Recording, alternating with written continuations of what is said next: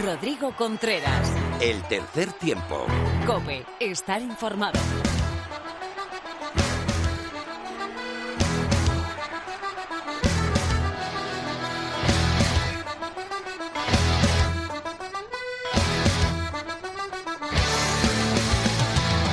Hola, hola, ¿qué tal? Bienvenido, bienvenida a una nueva entrega de tu programa de rugby en la radio. Esto es, ¿qué si no? El tercer tiempo de la cadena Cope.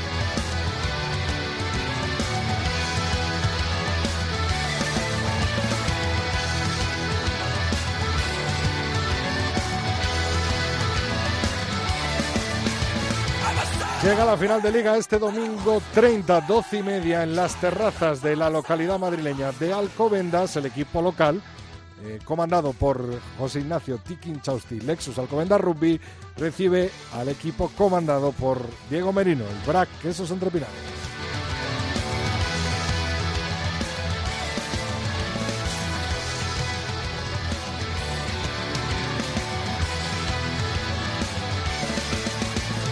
De ello hablaremos largo y tendido en esta entrega 238 del tercer tiempo, como lo haremos también de la fase final de la Liga Iberdrola, de las chicas del rugby, como siempre, con Lorena López. Mara Álvarez nos hablará del estado físico y de la preparación física de los árbitros. Lulo Fuentes nos trae la entrega 9 sobre entrenadores clásicos. Nuestro tertulión estará conformado por Fermín de la Calle y Pepe Ibáñez. Ahí es nada, prepárate porque se avecinan curvas.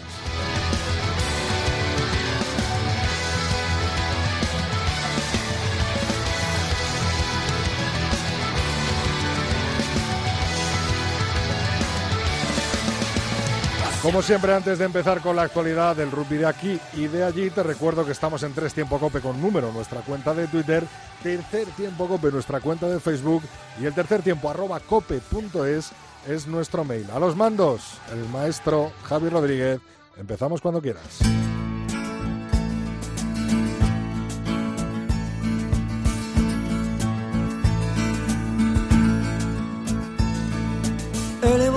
Se disputaron las semifinales de la División de Honor de la Liga Española de Rugby, Lexus Alcobenda Rugby 43, Barça Rugby 14, Brac Quesos Entre Pinares 16, Silverstone El Salvador 13. Con estos resultados, Lexus Alcobenda Rugby, el primer clasificado de la liga regular, recibirá en la gran final en las terrazas en su campo al Brac Quesos Entre Pinares. La cita, apúntatelo bien, 12 y media de este domingo en la localidad madrileña y veremos si el Lexus Alcobendas Rugby se agencia su primera liga fuera de la del Maru o es el Brac Quesos Entre Pinares el que sigue con mando en plaza en esta Liga Española de Rugby.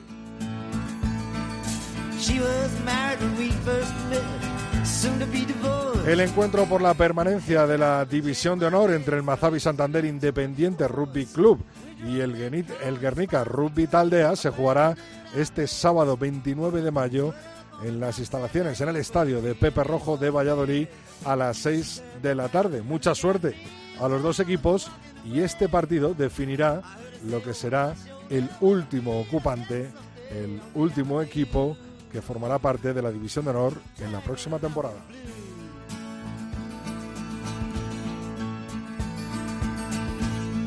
Nos vamos hasta la Champions Cup, finalísima entre los dos franceses, La Rochelle 17, Toulouse 22. Los de Toulouse se hicieron campeones y levantaron la copa.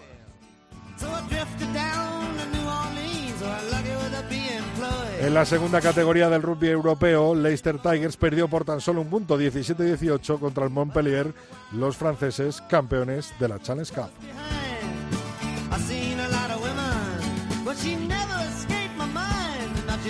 En el top 14, el Toulouse sigue comandando la clasificación con 73 puntos, seguido de La Rochelle con 72 en 24 jornadas disputadas. Cierra la tabla el Po con 41 y el Asien con 2. En la Pro de 2, Usap Perpignan, 107 puntos, 30 jornadas disputadas. Van segundo, 99 puntos en las mismas jornadas. Cierra la tabla el Valence Romance con 49 puntos y el Soyo Glumón con 42. Tierras inglesas, Bristol Bills eh, son líderes de la Gallagher Premiership, Rugby con 76 puntos en 19 jornadas. Exeter son segundos con 68 en las mismas jornadas. Cierra la tabla Gloucester con 36 y Worcester con 22.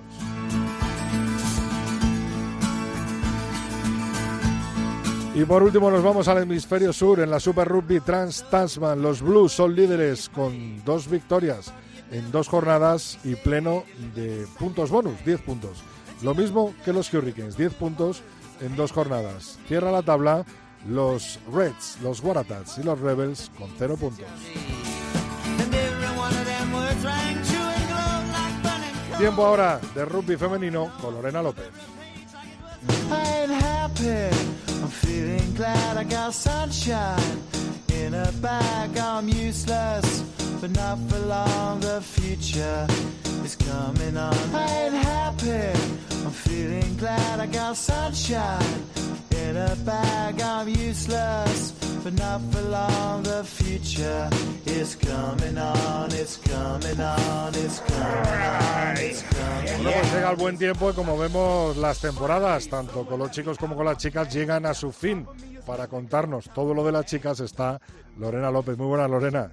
Muy buenas, Rodri. Y sí, queda muy, muy, muy poquito. Y si no he contado mal, quedan de hecho cuatro partidos para que termine esta Liga Iberdrola, empezando por los playoffs que se juegan este fin de semana después de esta fase regular que ha sido bastante atípica porque recordemos esta segunda vuelta ha estado dividida en dos grupos que correspondían, hablando mal y pronto, a la parte alta y la parte baja de la tabla. Pero bueno, llega el momento doblemente esperado de este playoff porque normalmente es eso, la parte más atractiva de la liga, pero si encima tenemos en cuenta que el año pasado no se pudo disputar y quedaban eso, también otros cuatro partidos y bueno, las razones fueron obvias, pero es, eso, las ganas ahora son mucho mayores.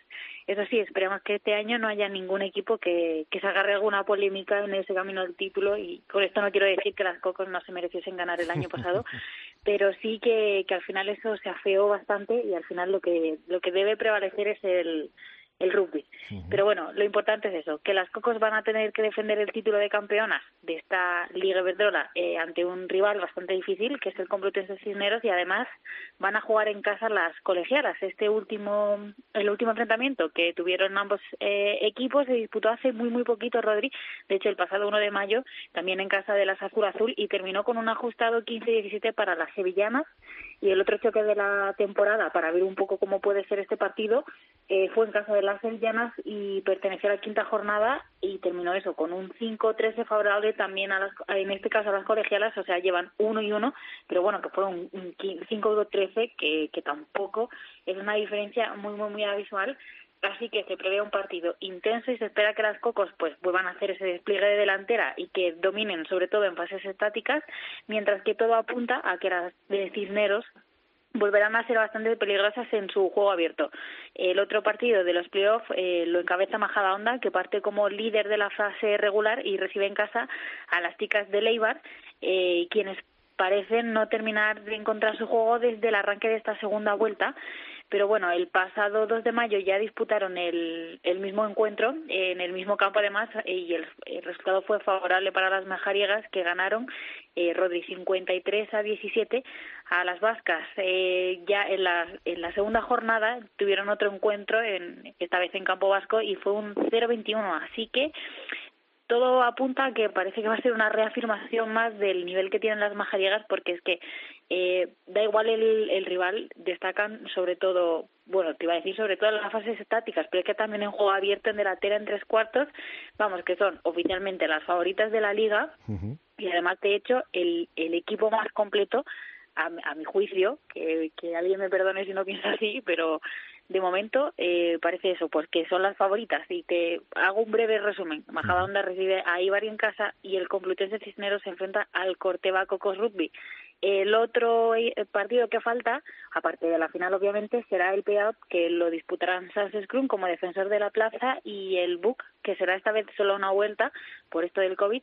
Pero bueno, para eso hay que esperar todavía una semanita más, así que de eso hablamos la semana que viene, Rodri. Eso es, perfecto. Mañana, se ve, la semana que viene, hablamos de ese playout, de cuál es la última escuadra, el último equipo que formará parte de la Liga Iberdrola y daremos ya, bueno, pues la finalísima, ¿no?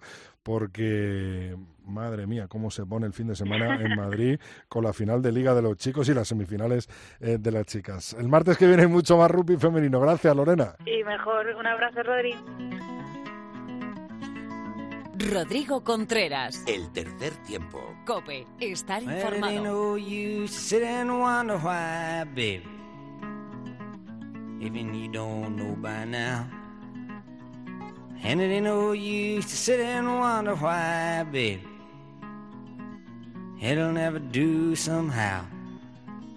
When your rooster crows at the break of dawn, look out your window and I'll be gone. You're the reason I'm traveling on. Bueno, pues llega el final de temporada con el final de liga este fin de semana y el final de copa el fin de semana siguiente. Al final, nunca mejor dicho, completamos una temporada difícil, una, una temporada complicada en el que el Lexus Alcobendas Rugby llega como gran favorito a ambas citas. Este fin de semana se verá las caras ante el Brac Quesos entre Pinares en las terrazas. Será el domingo y para ello, para hablar de ello, por supuesto, tengo a Pepe Ibáñez, Revista 22. Muy buenas, Pepe. Hola, Rodrigo, muy buenas. Fermín de la calle, compañero, ¿qué tal? Muy buenas. Muy buenas, ¿cómo estamos? Bueno, eh, llega lo bueno, llega lo más bonito y llega lo más emocionante, ¿eh, Pepe? Bueno, llega el momento de recoger los frutos del trabajo y de la siembra hecha durante todos estos meses. La verdad es que son dos semanas apasionantes, dos semanas de, de mucho de mucho estrés, de mucha presión, de mucho sentimiento y bueno, va a ver qué, qué nos depara. Yo lo que quiero es que haya dos auténticos espectáculos eh, dignos de dos grandes finales y, y que los espectadores pues se, se diviertan, por supuesto. Qué difícil es llegar al 110% a las dos, ¿eh? Sí, es muy complicado, ¿no? Y además, eh, habiendo jugadores que no van a poder jugar, tanto unas como otras, y pero pero la verdad es que es un momento un momento cumbre, ¿no? En el que los equipos tienen que demostrar que están capacitados de pues de, de, coger el objetivo que ya tocan con la yema de los dedos, ¿no? Decías que, que Alcobendas podía ser muy favorito eh, yo en esta primera final no lo veo así, eh, sobre todo porque el BRAC es un equipo que, que para mí es el que mejor compite de, de todo el panorama nacional y lo demuestran que, que de las nueve finales de liga que hay en la, desde que se instauró este modelo de playoff, ha estado en las nueve y ha ganado ocho. Solo el Silverstone El Salvador les robó eh, un título de liga. Entonces creo que el BRAC es un equipo competitivo al 100%, es el campeón y, y yo no, no me atrevería a dar favorito. Fermín, tras la temporada comentas, tú das favorito al Lexus. A ver, yo este entiendo lo, que dice lo que dice Pepe, que, que es más cabalista que Simeone en esto. O sea, aquí cada uno lee las estadísticas como quiere. No va a contar que, que Tiki le ha ganado las últimas cinco a, a Merino. Pero, pero yo sí que digo eh, eh, al hilo de lo que decía Pepe, que se están recogiendo los frutos de esta temporada, yo creo que esto no es una cuestión de temporada, es una cuestión de años, de varias temporadas. Yo creo que, que mm, Alcobendas ha ido poquito a poco haciendo crecer la estructura de, tanto del equipo como las ambiciones del, del, del club y han ido poquito a poco creciendo, ganaron su primer título de Copa, luego ya han vuelto a desembarcar en la final de Copa y ahora ya van a por la Liga.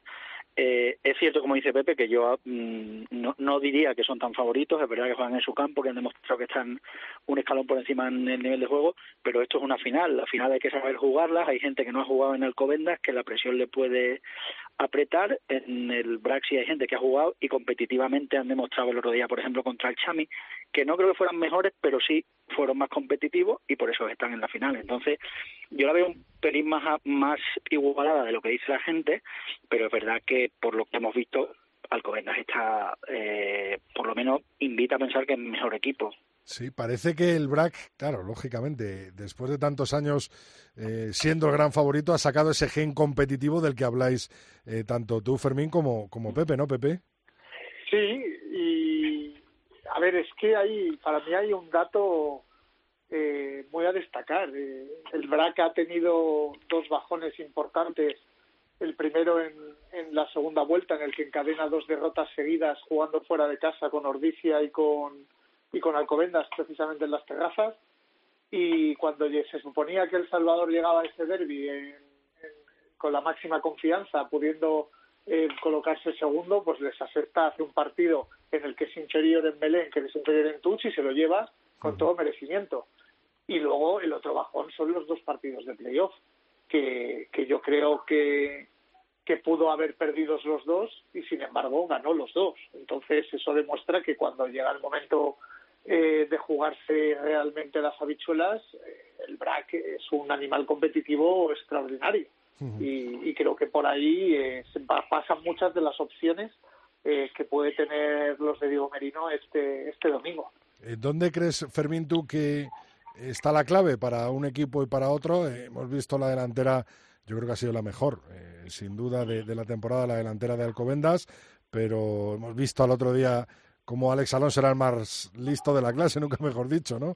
En, esa patada de Taibo. ¿Cuáles crees que van a ser las, las claves, Fermín, de, de la final de este domingo, doce y media, ¿no? En las terrazas. Eso es. A ver, yo, por el lado de Alcobenda, creo, y cuando mejor he visto a Alcobenda, o por lo menos es, lo que me parece que ha, ha caracterizado al equipo de Tiki este año, es la defensa si Alcobendas consigue eh, imponer la defensa y condicionar el juego del equipo contrario, como ha hecho este año con casi todos los rivales, porque tiene una defensa mm, brutal en el primer contacto, porque son placajes agresivos y ganadores, porque eh, la presión no baja en ningún momento, porque como te quedes solo, siempre aparecen dos jugadores eh, de ellos en apoyo defensivo. Eh, si, si mantienen esa línea defensiva, yo creo que eh, están en la línea de poder ganar. En, eh, en el BRAC, justo al revés, si el BRAC es capaz de llevar el partido a donde les resulta cómodo, eh, que normalmente va a ser en el desafío físico, aunque es verdad que, que la delantera del, del Alcobendas está más cómoda, pero a mí me parece que en ese aspecto eh, Brack va a jugar más delante que detrás, porque se lleva jugando mucho tiempo así y me llamo que lo cambiase de repente, eh, pues si están cómodos yo creo que el partido puede ser más igualado. Pero yo creo que la clave de todo el partido va a pasar un poco por ahí. Si, si Alcobendas eh, logra imponer que su o, o, que la defensa de Alcobendas condicione el partido, tendrán mucho camino hecho. Pepe, ¿dónde, pues ¿dónde lo crees Yo a este respecto veo tres, tres puntos clave. Por un lado, las fases estáticas, creo que el BRAC eh, va a sufrir mucho en Melé con las bajas que tiene de José Díaz, de, de y de Albertuco, eh, pese a haberse reforzado con Fontana. Eh, también hay que ver si Raúl Calzón llegará o no llegará. Eh, tuvieron problemas eh, físicos la semana que viene, o sea, la semana pasada en semifinales. Eh, Alcobendas tiene un partido menos en las piernas, eso también creo que es que es importante y yo creo que el aspecto el aspecto eh, de las fases de conquista, tanto Mele como Tuch va a ser importante por las bajas que tiene el BRAC y el segundo es, es la gasolina. Creo que, que Alcobendas tiene los tanques más llenos, eso sí es cierto, creo que, que llega mejor a este último tramo de temporada y por ahí el BRAC eh, puede sufrir. Y la tercera, que me parece también fundamental, es, la disciplina. Como haya un equipo que se permita eh, el lujo de cometer demasiados castigos, tal y como está Taibo, que lleva una temporada magnífica, eh, relegando incluso a Carrió en las patadas, eh, y Javi López en el otro lado igual. Eh, creo que si el que debe ventaja de sumar de tres en tres al contrario, eh, lo va a pasar lo va a pasar mal. Ahora hablamos de Taibo, de Alex Alonso, de los posibles leones para esos dos partidos eh, de julio, pero quería hablar antes de esos casos de COVID, de esos partidos que al final no se han podido jugar. si no me falla, en la división de honor fueron dos, ¿no? El de Alcobendas de, de, de, la, de la pasada fase final, ¿no? Contra y luego uno de Ciencias contra Independiente, ¿puede ser, Pepe, Fermín? Sí, ¿no? Eh, sí, bueno, ese se recuperó en eh, el partido que gana Ciencias a, Independiente, que le mete que le mete octavo, es el último de fase regular que se juega que se eh, recupera al final, justo. Exactamente. el partido que no se juega es el Burgos de Sabelles. Eso es, Burgos de Sabelles. Burgos de Sabelles de, de, la primera vuelta. es. cierto, a ver, esto es complicado. ¿Cómo creéis, que se ¿Cómo creéis que se ha gestionado? Porque es una situación muy complicada, lógicamente, ¿no? a ver, yo escribí alguna cosa que pues, Fermín tuvo, eh, tuvo oportunidad de leer, al final no, no lo publicamos porque no queríamos eh, hacer eh, daño ni ruido ni que se pudiese malinterpretar en, eh, por parte sobre todo de los aficionados de, del Ciencias. Eh, para mí es una desgracia absoluta que el Ciencias no haya podido eh, terminar la temporada como se merecía, porque después de todo lo que ha trabajado para llegar en esta circunstancia y con la segunda vuelta que ha hecho, se merecía poder acabar en el campo. Pero es que era totalmente inviable. Es que lo que no se puede pretender es ampliar una competición tres o cuatro semanas más, eh, teniendo en cuenta cómo afecta eso a, a, ya no logísticamente, sino financieramente a, a los rivales. Eh, hemos visto durante toda la temporada cómo la EPCR ha tenido que cancelar primero la fase de grupos de la Champions y de la Challenge, cómo ha tenido que echar a Toulon de la competición. Joder, no estamos hablando de, de, de un, sino que, que Toulon, Toulon cuartos de final no pudo jugar contra contra Leinster y los echaron de la competición.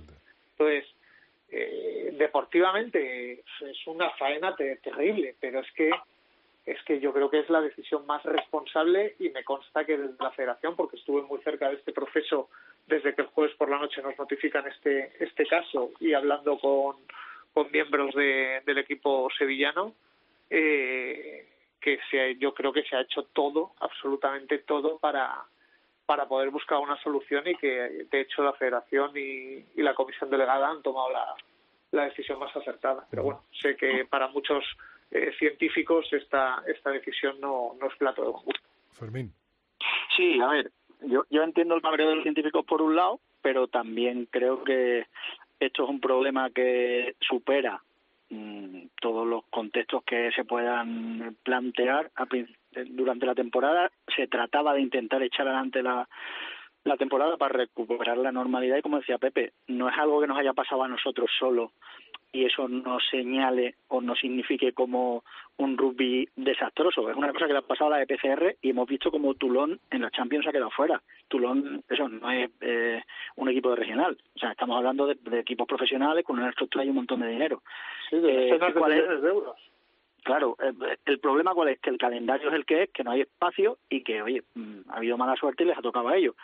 Eh, este este mismo problema y, y, lo hablaba con Pepe después de que me pasara el artículo eh, hablamos de que se podía plantear eh, si hubieran jugado con el Ciencias y hubiera un brote pues Alcobendas se podía haber quedado tirado o si antes del partido del BRAC con el eh, con el con Alcobendas de la final por ejemplo alguien hubiera dado un, positivo. O sea son situaciones que se pueden dar porque estamos en una situación excepcional y hay soluciones excepcionales que probablemente no hayan gustado en Sevilla, evidentemente, pero es que no, no se puede dar otro, otro, otra solución entre comillas menos coherente. Es cierto que no le permite al Ciencias competir en el campo, pero es que eh, al final el calendario y como está montado es que no hay, no hay otra forma. Yo no creo que haya habido conjuras ni haya que buscar culpables que están detrás de la decisión, al final es que no, no, no han podido hacer otra cosa. En, en, en, esto, fíjate que yo soy crítico con la federación normalmente, no. pero es culpo a la federación porque creo es que no tenía otra solución eh, para ser un poco coherente con lo que estaba pasando. Uh -huh. eh... ¿Sabes que Es que yo no, no sé si, si nos corresponde a nosotros decirlo o no, pero es que el mismo viernes los dos clubes iban a emitir un comunicado conjunto eh, de acuerdo a los dos presidentes en el que en el que se iba a renunciar a jugar el partido dando el pase al Covendas. Entonces luego, eh, luego se eso retrasó, cambia, ¿no? varía, retrasó, pero ¿no? vamos, y me consta, o sea, me consta porque porque he estado muy cerca del proceso. Entonces, eh, yo creo que, que, que tenemos que tomárnoslo como un accidente, como una fatalidad y, y, y ya está, eh, ya nos hemos lamentado, hay que lavarse las heridas y, y tirar para adelante. Yo creo que, que el Ciencias se merecía, por supuesto, un mejor final, pero lástima, por lástima este maldito coronavirus, que esperemos ya que no nos siga afectando, pues, pues nos ha vuelto a dar otro puñetazo. Eh, Pepe, ¿primera final liguera para Alcobendas? Primera final liguera, sí, sí. Sí, sí, sí, eh, sí porque la liga que ganó Maru en 2000-2001 no, no había playoffs, por lo tanto es primera final. Siempre, siempre habían han caído en semifinales uh -huh. Y bueno, es el, el pasito, ¿no? Este año se logró ser primeros, poder jugar como locales y... ¿Crees que y eso es les la- puede pesar? ¿Crees que eso les puede pesar? yo creo que si hubiesen tenido que jugar, o sea, les, por supuesto que les va a pesar, Eh, de todas maneras, este equipo eh, ya tiene la experiencia de, de haber jugado las dos y haber ganado las dos últimas finales de Copa del Rey. Creo que eso también es, es algo positivo. Eh, les va a ayudar a, a, afrontar esa ansiedad de, y ese miedo escénico o ese miedo a, a, coger el título o a, o a ganar. les va a ayudar a gestionarlo. pero pero es que es que lo veo tan complicado eh, el, el, partido que, que, a ver por dónde sale pero, pero les condicionarles les va a condicionar seguro esa falta de, de experiencia que, que, sí tiene el cuadro de, de, Diego Merino. ¿Tú crees que les va a condicionar, eh, Fermín? Yo creo que en algún momento del partido le va a dar algo de vértigo. Eh, si salen muy enchufados y, consiguen abrir brecha al principio, pues estarán un poco más relajados en, en, ese aspecto. Pero si el partido está igualado, en algún momento se van a dar cuenta de que se está jugando el título y eso normalmente te lleva a minimizar los errores. No sé qué va a proponer Tiki, que Tiki habrá, conociéndolo como es, habrá pensado en todos los escenarios posibles, en todo lo que Merino va a responder a lo que él vaya haciendo y tendrá preparada una solución para eso. Entonces, no, no, no sé por dónde saldrá el partido, como dice Pepe, vamos a ver por dónde sale, porque tienen, bueno, pues eh, muchos escenarios posibles, pero sí me da la sensación de que en algún momento, porque suele pasar en todas las finales de todos los deportes, a todos los deportistas, eh, te das cuenta y tienes algo de vértigo de, bueno, nos estamos jugando ser campeones de liga, y, y eso para un jugador de rugby eh, en España, ser campeón de liga, pues pesa. Entonces, entiendo que arriesgas menos, eh, eres más conservador y eso bueno, pues veremos si le pesa al Covendas o no le pesa, que cuando ha jugado también Alegre, pues también es un equipo que ha desequilibrado a los rivales atrás. Pepe, ¿cuánta gente lo va a ver eh, desde las terrazas? ¿Y cómo podemos seguir ese partido este domingo a las doce y media? Pues, si te soy sincero, todavía no sé exactamente cuánta cuánto público va a haber. Eh, entiendo que como mínimo será un 50% del aforo y espero que eso suponga que podamos ver un, un, un colorido bastante más eh, nutrido que, que, el día del Barça, pero si te soy sincero no lo sé. Luego a nivel a nivel de televisión creo que es la Asociación Nacional de Clubes eh, con su productora la que va a hacer el partido, por lo tanto se verá en, ¿Cómo los se canales. Viene, ¿Cómo se viene haciendo en los canales habituales. Creo que Pedro Bonofiglio y, nuestro compañero Teto Torres serán los encargados de, de hacer el partido para, para la televisión y, y, bueno, creo que creo que por ahí ha habido una petición de, de también de la, de la territorial de Castilla y León para poder dar la señal, pero pero desconozco desconozco a esta hora de la tarde eh, los dos datos. Lo que sí sé es que va a pitar a Torres Sagasti y, y, bueno, eh, va a desearle mucha suerte. Y, ya empieza el partido hoy, ¿eh? Pepe. Sí, sí, sí. sí Fermín, lo estás viendo cómo está empezando el partido hoy con la Torre. Eso es. Sí, lo que pasa bueno, que también no tendrá Juan Carlos eh, ahí en, en, la banda, ¿no? Para darle claro, claro. instrucciones. Estarán Merino y Tiki, ¿no? Claro, claro. De Fermín, perdona, que te he cortado. No, no, igual, igual, que, que, se, que ya se está jugando el partido, que sí. sí, sí. que seguro que en Valladolid piensan lo mismo, también te digo. Claro, claro. Oye, eh, quería hacer nada, un apuntito, eh, después de, de, ver la temporada de, sobre todo en Lexus Alcobendas, eh, y lo que se viene, los dos partidos importantísimos del 15 de León en, en, julio. ¿Creéis que va a haber alguna sorpresa, algún rostro nuevo que vamos a ver o que Santi va a seguir confiando en ese grupo que después de la final de Copa me imagino que, se reunirán y empezarán a trabajar en esos dos partidos importantísimos, Fermín?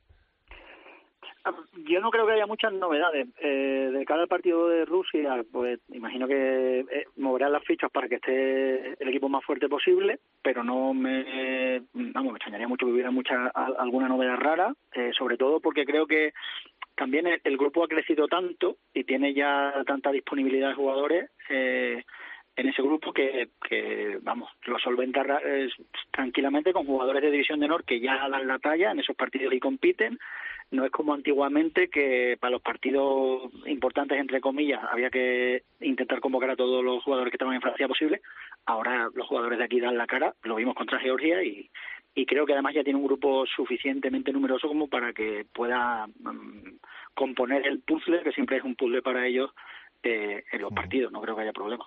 Pepe, ¿veremos algún rostro nuevo del Lexus? Pepe, se ha quedado.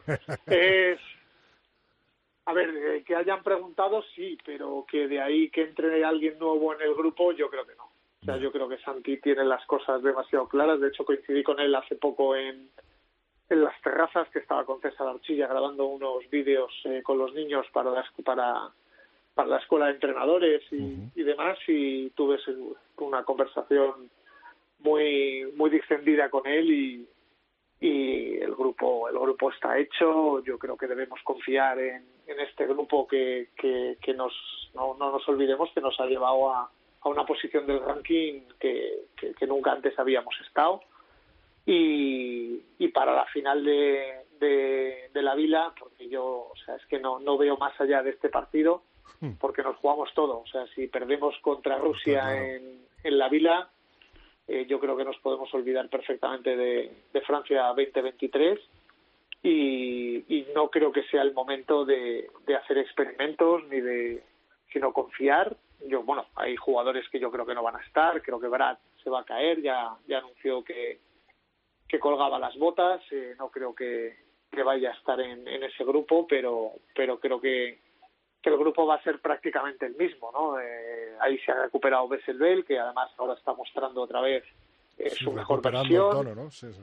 Es una pena que, que Martín Alonso haya tenido esa, esa lesión con, con la Rosell y no, no haya podido llegar a esta parte de la temporada y, y aportar su granito de arena al 15 el León. Yo creo que Álvaro Jimeno va a estar totalmente recuperado de, sus molestias y, y, creo que vamos a tener un equipo plenamente competitivo para para, para conseguir el, primer paso grande hacia, hacia Francia. Mira, justo has tocado los dos temas con los que quería despedir la tertulia.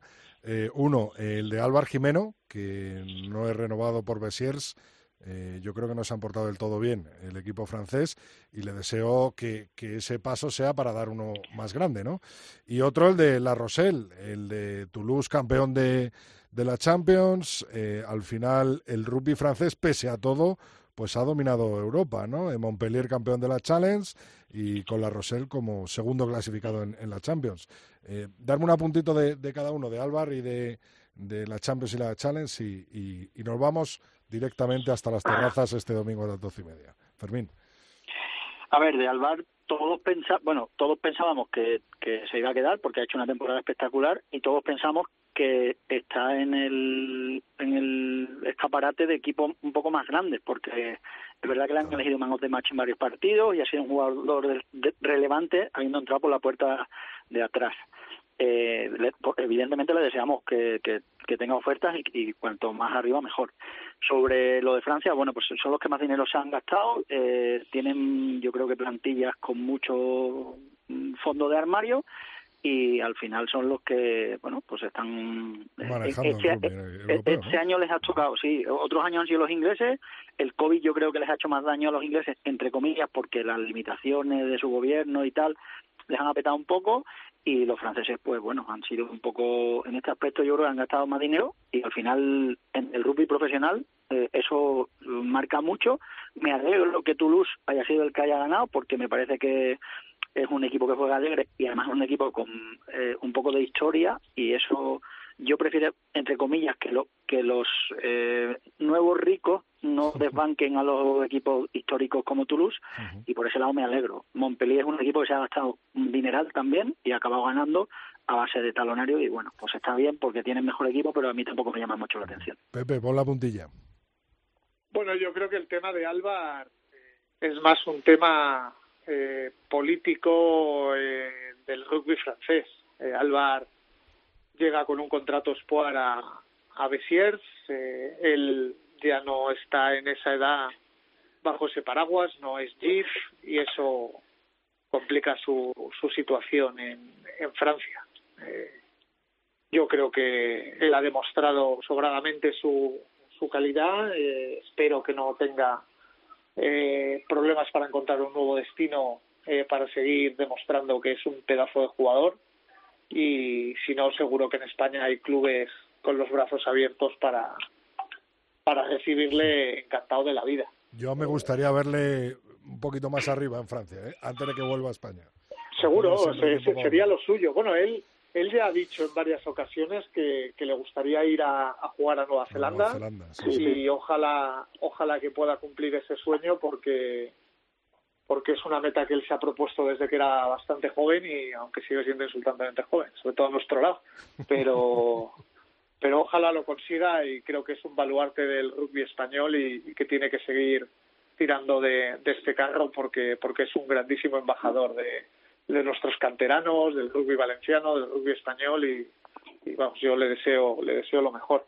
Y de las finales europeas, pues es que le copio el discurso a, a Fermín. Quizás añadirte que en esa final de Champions les pasó un poco a la Rochelle lo que a España en el en el, en el Rugby Europe Championship, ¿no? Que una roja se cargó se cargó el partido para ellos, ¿no? Esa esa acción del centro de Botía eh, que les deja ahí a mitad de primera parte con uno menos, pues al final es muy complicado, ¿no? También, pues eso, eh, la efeméride de que papá en Tamac y Romain en Tamac los dos son campeones de Europa con el mismo club y estas cosas, pues que, que amplían un poco la leyenda de, de un club histórico como es el Stade Toulousain. Pero, pero bueno, me, me, me aburrí más de lo, de lo previsto y eso que, que desconecté eh, el fútbol, ¿no? Con todo esto del de Atleti, el Madrid y la leche. Oye, me está diciendo Javi Rodríguez que está aprendiendo un montón de rugby, pero que, que, le lleve este domingo a las doce y media. Así que nos vemos allí. Muchas gracias a los dos. Y nada, la suerte está echada y que gane el mejor. Gracias, Fermín. Gracias, Pepe. Allí un abrazo, familia. Hasta luego.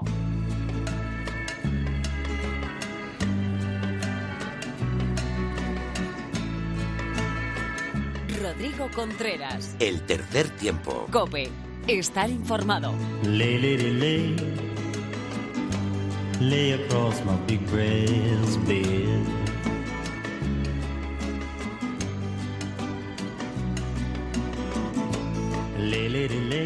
Bueno, pues nuevo capítulo del tercer tiempo y nueva entrega de entrenadores. Vamos a por el noveno capítulo, la novena entrega de entrenadores que nos trae cada semana al tercer tiempo Lulo Fuentes. Hoy una debilidad, Gales. Muy buenas, Lulo, ¿qué tal?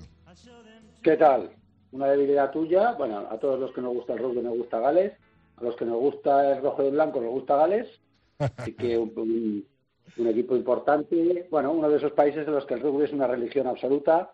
Quizá conjunto, conjuntamente con Nueva Zelanda, el país en el que es el claramente aquel en el que es un, el deporte nacional, ¿no? La pasión nacional. Ya lo hemos hablado en ocasiones, es uno de los grandes milagros del rugby, ¿no? Con tan poquita gente y, una selección tan potente y, bueno, pues que ha dado muchas alegrías y que es la actual campeona de, del Seis Naciones.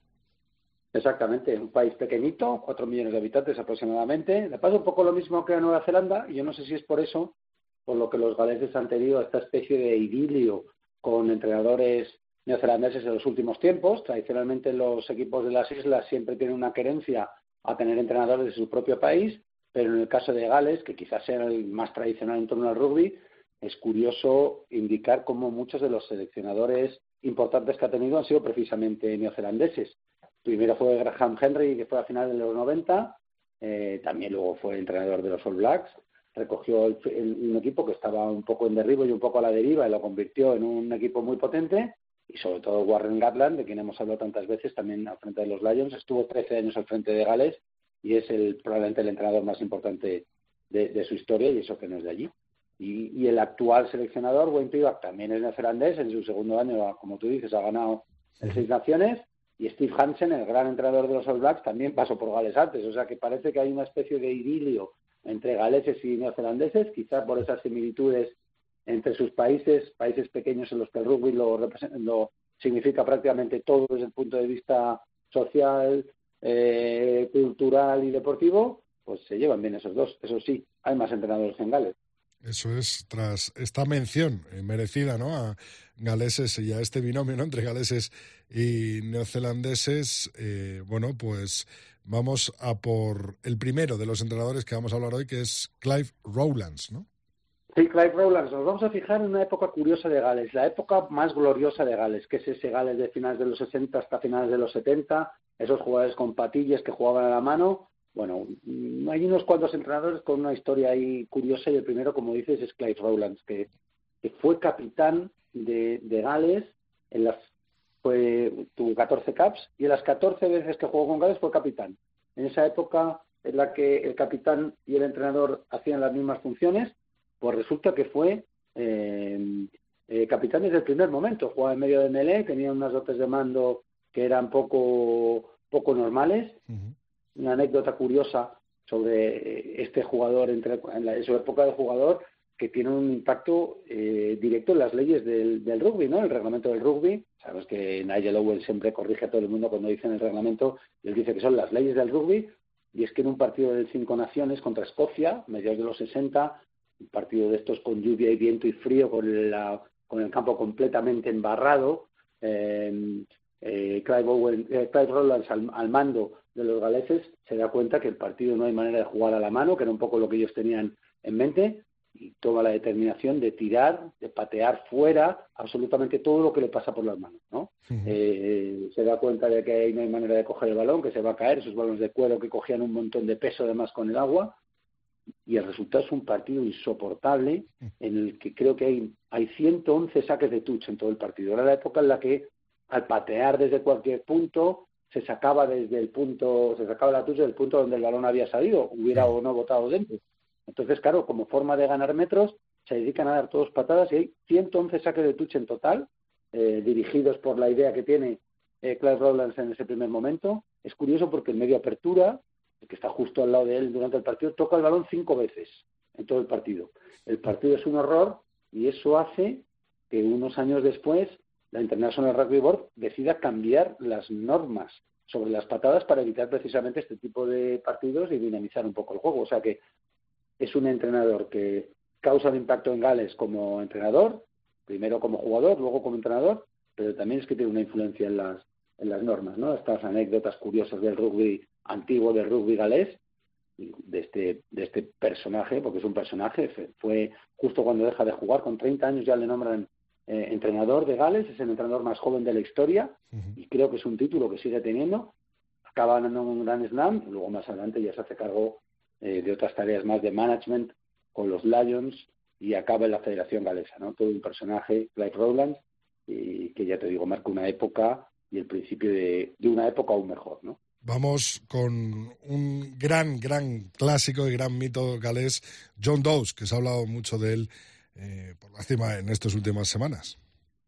Sí, John Dawes, además, tiene una historia curiosa, bueno, curiosa. Él fue capitán del London Wells. London Wells es uno de los equipos míticos del rugby eh, galés, uno de los equipos de inmigrantes galeses en Londres, eh, y él fue un personaje, una estrella de London Wells.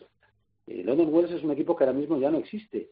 desapareció en 2017, fue una pena, es un, es un club fundado en 1885 eh, con la llegada del rugby más profesional, pues no consiguió remontar, no consiguió hacerse con la situación.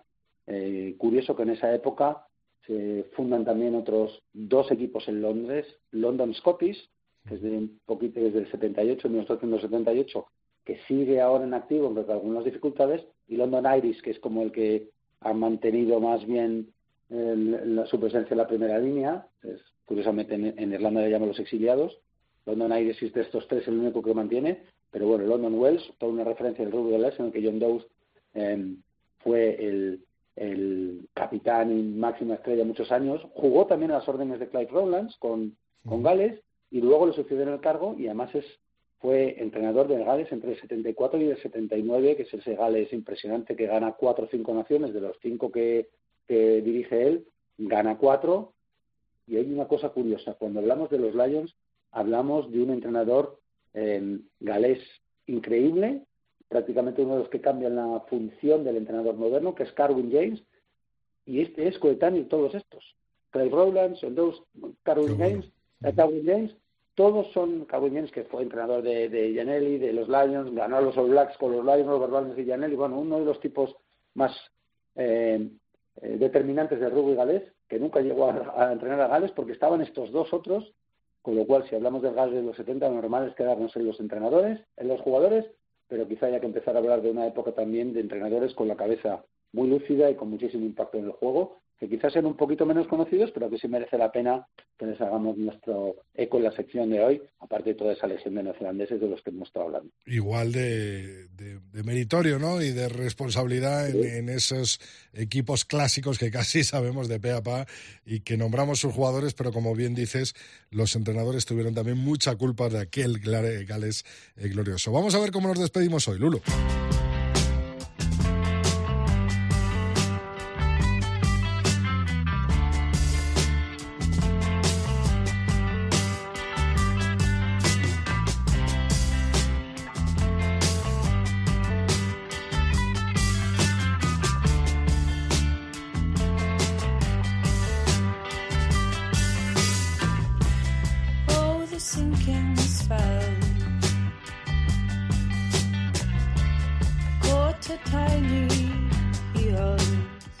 Que no me ibas a traer a Tom Jones, Lulo.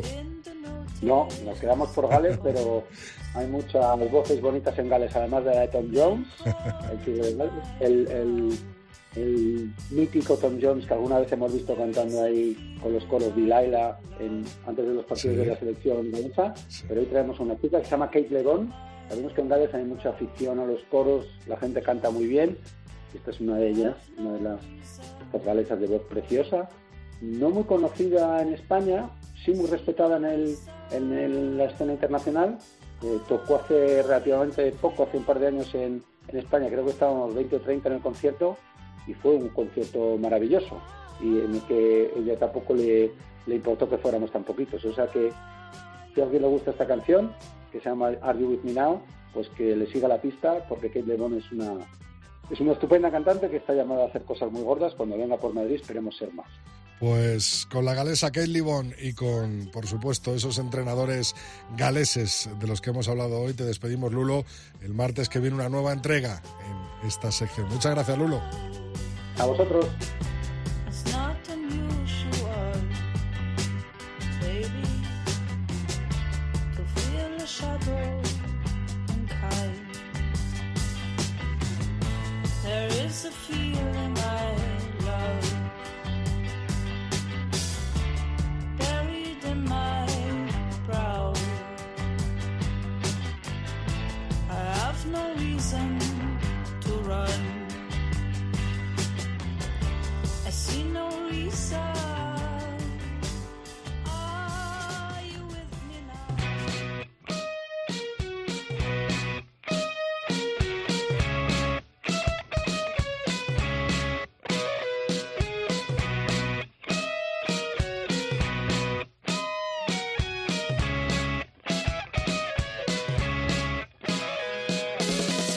Bueno, ya sabes que en el tercer tiempo, pues la forma física es algo muy, muy importante, la de todos, la de jugadores, entrenadores, la de aficionados y la de los árbitros. Por eso, hoy quiero hablar con Mar Álvarez de precisamente eso, la forma física y la preparación física en los árbitros, qué deben hacer, cómo deben hacerla y cómo la entrenan hoy en día. Por eso, pues no ha faltado a su cita con el tercer tiempo Mar Álvarez. Muy buenas, Mar. Hola Rodrigo, ¿qué tal? Bueno, sí, como habíamos hablado, una de las partes que nos quedaba por hablar de todo lo que tiene ahí dentro de un partido de rugby es también eh, la preparación física de los árbitros. Y justo este año yo estoy entrenando a dos árbitros y creo que es algo bastante interesante. Bueno, a mí me encanta cuando tengo eh, retos nuevos y experiencias nuevas. Entonces, bueno, primero tuve que investigar más o menos qué había escrito sobre las demandas de juego que tiene un árbitro y la verdad es, tienen mucha más carrera de la que pensamos. De hecho, en los árbitros que hemos registrado en España suelen ser comparados con los jugadores como el segundo, el tercero que más corre en el partido. Obviamente esto es porque ellos no pasan por el suelo. Bueno, no todos. Eh, creo que que el otro día David Castro contra en el partido del Cisneros Brax sí pasó por el, por el suelo, pero bueno, esto no suele, no suele ser lo habitual. Entonces, como ellos no tienen racks ni contactos, pues eh, sus desplazamientos aumentan y están a la, al nivel del segundo o tercer jugador que más corre por partido en cuanto a distancia total. Eh, en cuanto a mm, en cuanto a intensidad no están mal, suelen tener la intensidad de un medio melee, una apertura, en cuanto a recorridos, así que están bastante bien. Y luego una cosa que nos llama mucho la atención es que tienen menos cambios de dirección. Ellos, eh, la mayoría de ellos han aprendido cómo moverse para eh, tener direcciones de carrera más económicas y entonces tienen menos cambios de dirección que un jugador. Eso no quiere decir que no lo tengan que entrenar. Todas las semanas tienen que hacer entrenamientos de cambios de dirección porque eh, obviamente el rugby a ser un deporte de esfuerzos intermitentes pues nos demanda eso, ¿no? Que estemos preparados para los cambios de dirección y también aceleraciones porque claro, el, en un partido es bueno, pues hay caos y no sabes cuándo va a acelerar. Y aunque cuanta más experiencia tiene un árbitro, antes se anticipa a lo que están haciendo los jugadores, la capacidad para reaccionar y acelerar en el momento en el que, en el que hay una, una ruptura o, una defensa esbatida, pues, pues obviamente la tienen que tener y tienen que estar frescos para eso. Entonces, bueno, pues la preparación física de un árbitro es bastante parecida a la de un jugador de rugby, quitando la parte de los contactos, es decir, una base de resistencia bastante fuerte, fuerza para, para prevenir lesiones, eh, disociar la parte de arriba de la parte de abajo, porque ellos tienen movimiento en la parte de arriba independientemente de la carrera, están indicando cosas. Algunos entrenamientos se pueden hacer hablando porque hablan mucho en el partido y, entonces tienen que tomar decisiones y hablar eh, a pesar de la fatiga o, teniendo en cuenta la fatiga, tolerando esa fatiga. Y, y, bueno, y luego eso, estar preparados para cambios de dirección, que lo hacemos con ejercicios directamente de cambios de dirección y con una base de pliometría que dan esta fuerza excéntrica para ser solventes eh, en eso. Hay que ver lo que aprende uno en el tercer tiempo cada martes con Mar. ¿eh? Muchas gracias, Mar. Nos vemos el martes que viene. Ok, hasta la semana que viene. Adiós, Rodri.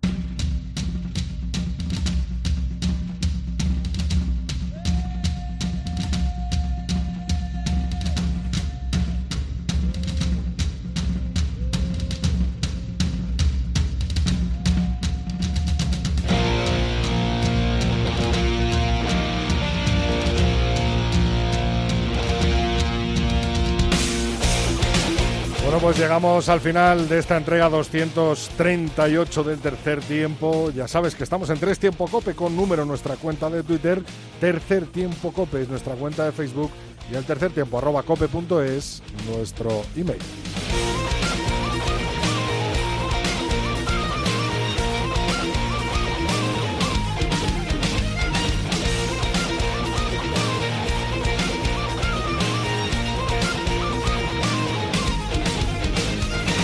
Bueno, pues te recuerdo que ya están a la venta las entradas para esa final en el Carlos Tartiere Alcobendas contra el Universidad de Burgos en el próximo fin de semana. Este no, el siguiente, el del 5 y 6. Será el día 6 de junio cuando se juegue la final de la Copa del Rey. Despedimos este capítulo con tus mensajes. José Tefiel a su cita con su mensaje apasionante, la final de División de Honor 2021. Esta temporada la que se nos avecina con un Alcobendas contra el Braque en las terrazas, no apto para cardíacos. Por cierto, la final de Copa del Rey entre Alcobendas y Rugby Parejos se conoce si se verá en abierto por televisión. Te lo contaremos, Josete, el próximo martes, aquí en un nuevo capítulo del tercer tiempo.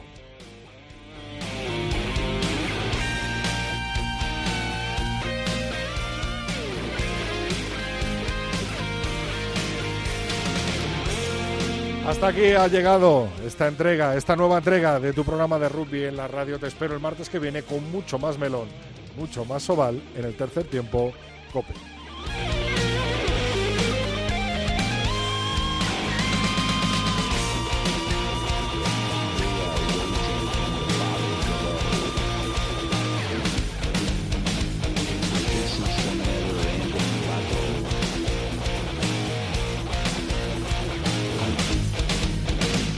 Rodrigo Contreras. El tercer tiempo. Cope. Estar informado.